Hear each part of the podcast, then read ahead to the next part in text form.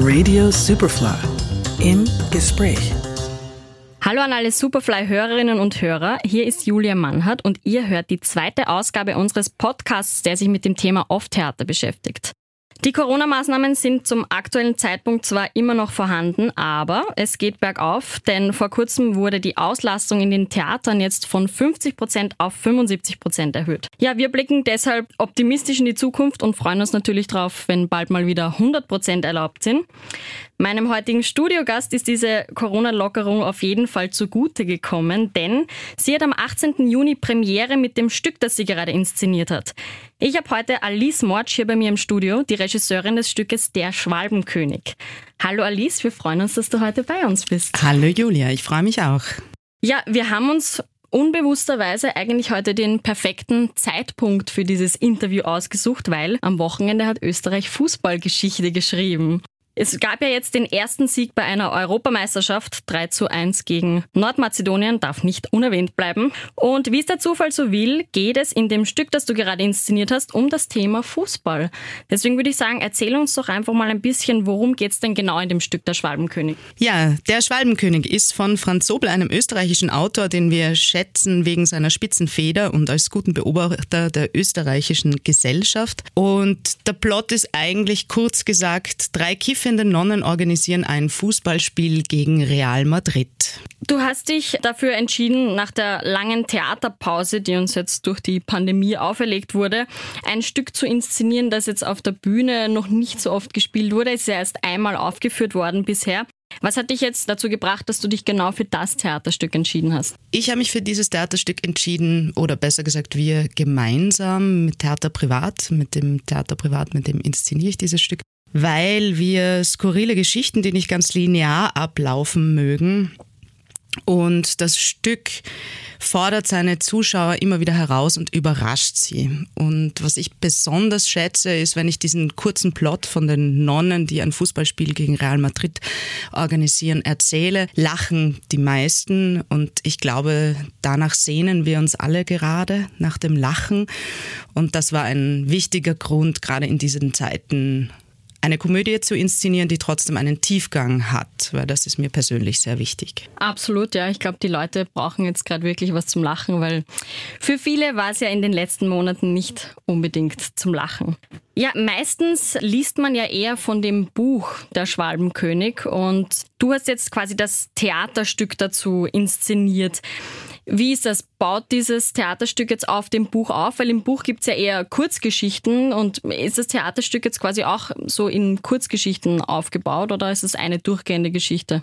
Also es ist eine durchgehende Geschichte, die auf diesem Buch aufbaut. Es sind Teile dieses Stückes in dem Buch vorhanden, vor allem die Monologe. Es ist ein Stück, das aus sehr intensiven Monologen besteht, aber dann auch ein spannendes Ensemblestück ist. Und in dem Ensemble zeigt sich die Skurrilität und der Humor und ja, sehr skurrile Figuren, was ich persönlich sehr, sehr mag.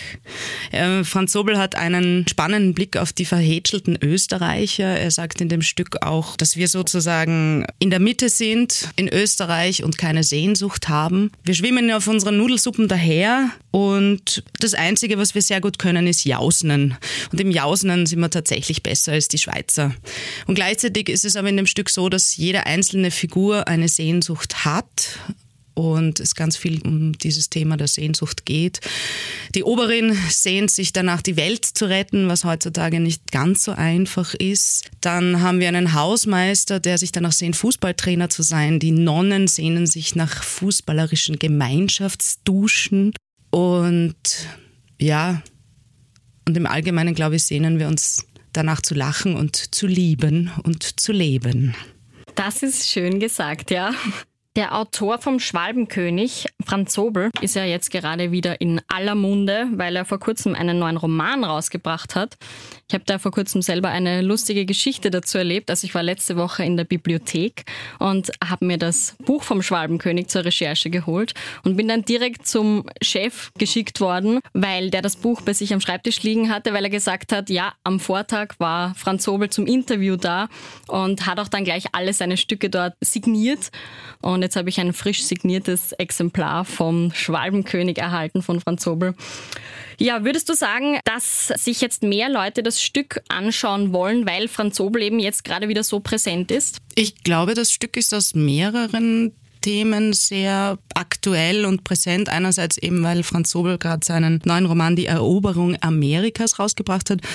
Zweitens eben haben wir ja gerade die EM. Und was auch ein wichtiges Thema ist, und das finde ich persönlich sehr aktuell, ist der österreichische Umgang mit der Flüchtlingsthematik. Wir bringen das Stück auch am 18. Juni raus, das ist der Weltflüchtlingstag und das Thema kommt in dem Stück vor. Ich habe das persönlich ein bisschen aktualisiert, weil mir der österreichische Umgang mit dem Thema Menschen, die auf der Flucht sind, nicht ganz behagt. Mir wird da ein bisschen schlecht und ich schäme mich ein bisschen für mein reiches, sehr reiches Land und deswegen war mir das wichtig, dass auch die Feinheiten dieser Thematik in dem Stück rauszuarbeiten. Wie flexibel ist man da als Regisseurin, dass man sagt, man ändert jetzt Teile vom Stück ab? Ja, das kommt ein bisschen auf den Autor an. Es gibt Autoren wie äh, ja, Bertolt Brecht zum Beispiel, da hat man nicht die Möglichkeit, oder bei Musicals ist das auch ganz stark, dass man nicht die Möglichkeit hat, auch nur ein bisschen was von dem Stück zu verändern. Und ich hoffe, Franz Sobel, oder so schätze ich ihn ein, ist ein gemütlicher Mensch Mensch und ein humorvoller Mensch. Ich stelle mir immer beim Schreiben vor, wie er da verschmitzt, klug schmunzelt. Ja, ich hoffe, er ist gnädig, weil ich habe doch ein bisschen was verändert und eben aktualisiert, weil es wurde genau, wo es rausgekommen ist, das Theaterstück auf dieses Jahr adaptiert und deswegen mussten wir auch ein paar dramaturgische Veränderungen machen. Alles klar. Na dann hoffen wir mal, dass er das alles so akzeptiert. Sollte er jetzt zuhören, er ist wahrscheinlich herzlich eingeladen, sich das Stück anzuschauen. Er hat uns auch zugesagt. Ah. Mhm. Du hast dich ja für eine Open-Air-Inszenierung entschieden. War das quasi eher so aus Sicherheitsgründen, falls die Corona-Zahlen wieder steigen? Oder war es einfach wirklich der perfekte Ort dort bei der Kirche, beim Fußballplatz? Ich muss sagen, es war beides. Einerseits natürlich äh, ist die aktuelle Theatersituation ein sehr präsentes Thema. Also Corona und die ganzen Sicherheitsbestimmungen sind uns natürlich ein sehr großes Anliegen. Und wir haben mit Theater Privat in diesem Jahr tatsächlich sogar zwei Produktionen herausgebracht, eine im Herbst und eine jetzt. Und jetzt haben wir uns für den wunderbaren Sportplatz vor der wunderschönen und sehr speziellen Canisiuskirche im 9. Bezirk entschieden.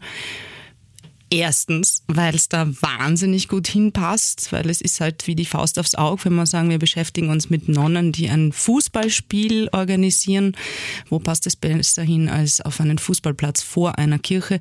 Gleichzeitig ist die Kirche im Hintergrund ein Wahnsinnsambiente, also es ist ein ganz besonderer Ort. Wir proben und arbeiten sehr, sehr gerne dort, weil die Kirche ganz offen ist. Es gibt dort Ballettgruppen, Pianisten, die zum Üben hinkommen, einen Chor, ganz viele Kinder, einen Gartenverein. Also ich habe selten so eine herz- und menschenoffene Kirche erlebt, wo sich ganz viel tut und eben auch unser Theaterstück.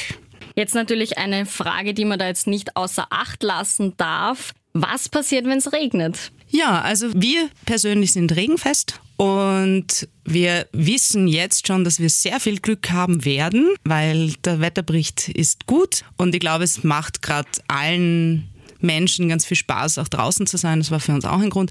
Wenn es regnet, haben wir Schirme dabei, wir haben auch Regenpellerinen, die wir zur Verfügung stellen, wir haben Unterstände. Wenn es ein kurzer Regen ist, warten wir halt ein bisschen und wenn es länger regnet, dann sagen wir natürlich auch nicht ab. Sehr gut. Das heißt, es wird auf keinen Fall ins Wasser fallen.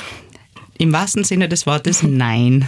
Ja, jetzt haben wir schon gehört, es geht in dem Stück sehr viel um Fußball. Würdest du sagen, dass man sich als Zuschauer mit dem Thema Fußball wirklich auskennen muss und ein Fußballfan sein muss, dass man den Witz dahinter versteht? Oder kann man sich das Stück auch als Nicht-Fußballfan ansehen? Selbstverständlich kann man sich das auch als Nicht-Fußballfan anschauen. Also es ist einerseits für Fußballfans, es ist auch für alle, die es nicht sind. Es ist ein Stück für alle, die es werden wollen oder die es niemals werden wollen. Und viele Theaterwesen sind ja nicht unbedingt Fußballfans. Ich gestehe auch, dass ich erst jetzt angefangen habe, mich noch intensiver mit dem Thema Fußball auseinanderzusetzen. Aber was im Fußball, besser gesagt in dem Stück, auch recht schnell auf den Punkt gebracht wird, ist es, dass es einerseits eine Inszenierung ist, ist, die wir lieben und die wir scheinbar dringend brauchen, aber dass äh, der oberflächliche Gedanke, dass es dabei ums Tore schießen geht, äh, sich sehr schnell in dem Stück verwirft. Es geht auch um Strategien, Kampf, Leistungsdruck, Emotion. Schauspiel ist auch ein großes Thema. Und Franz Sobel sagt, Fußball ist Sexersatz, Kriegsersatz, Ersatz, Ersatz. Und insofern finde ich es sehr spannend, wie die zwischenmenschlichen Systeme, auch die politischen Systeme und die Inszenierungssysteme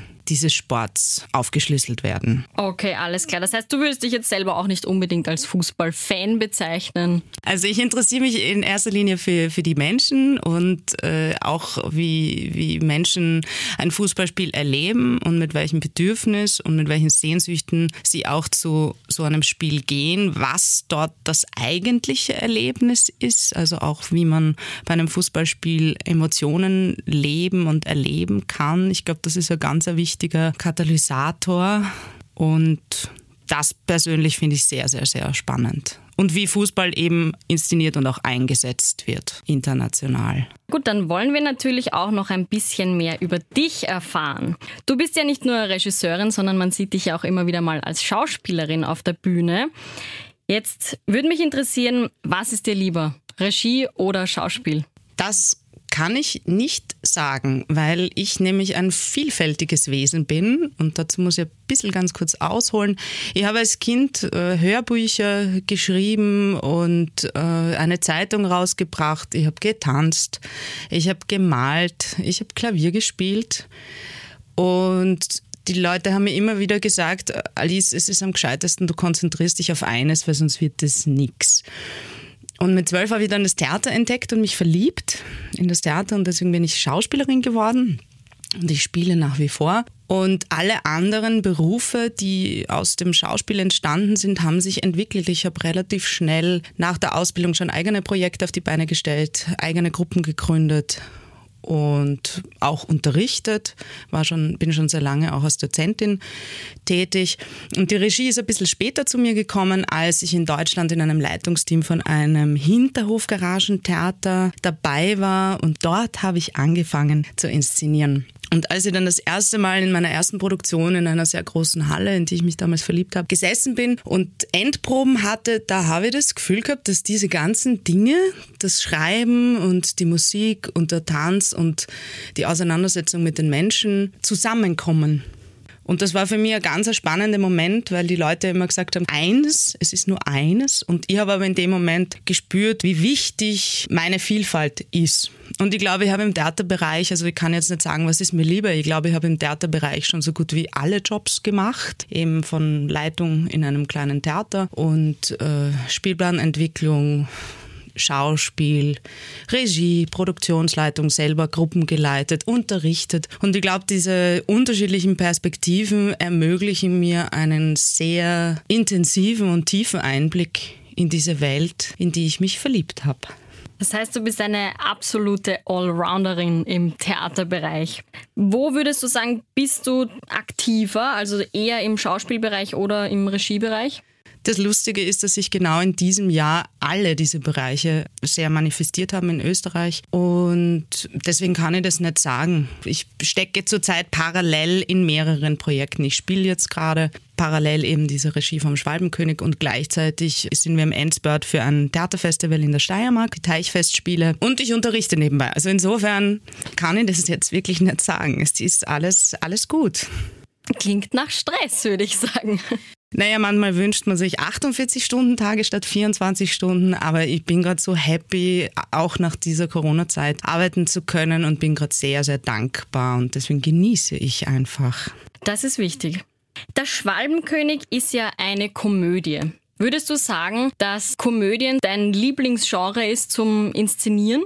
Ich persönlich stehe total auf sprachwitzige, intelligente, skurrile Theaterstücke. Da habe ich auch schon einige inszeniert und ich tue mir manchmal schwer, eine Komödie mit Tiefgang zu finden. Ich habe lange gesucht und bei Franz Sobel habe ich mich sofort wohl gefühlt, weil es mich beim Lesen zum Schmunzeln und zum Nachdenken gebracht hat und tatsächlich mich als Nicht-Fußballfan sehr, sehr neugierig gemacht hat. Und das war ein Grund für diese Entscheidung. Insgesamt Komödie, das kann ich jetzt nicht sagen. Aber ich mag es, wenn ich herausgefordert werde. Und es ist, wie gesagt, nicht linear. Es ist sehr überraschend an manchen Stellen. Und das ist für mich eine spannende Herausforderung. Wenn man da jetzt den Blick als Schauspielerin drauflegt, würdest du sagen, du spielst Komödien am liebsten oder was spielst du am liebsten für Stücke? Ich glaube, auch da gibt es nicht die eine Richtung. Das Lustige ist, dass ich immer wieder in meiner Karriere auch mit authentischen Persönlichkeiten besetzt worden bin, also Ingeborg Bachmann. Und das finde ich eine persönlich sehr spannende Herausforderung, in reale Persönlichkeiten hineinzuschlüpfen. Was ist da so deine Herangehensweise, wenn du reale Persönlichkeiten spielst? Viel Recherche und die Literatur, die Lebenswelten dieser Menschen. Also ich setze mich dann gerne, weil ich auch ein neugieriges Wesen bin, sehr intensiv mit diesen Persönlichkeiten auseinander. Ja, und dann versucht man das so gut wie möglich auf der Bühne umzusetzen. Ja, ich würde sagen, dann sind wir auch schon am Ende angekommen. Liebe Alice, danke fürs Gespräch. Vielleicht möchtest du unseren Zuhörerinnen und Zuhörern noch verraten, wo man denn Karten kaufen kann für den Schwalbenkönig.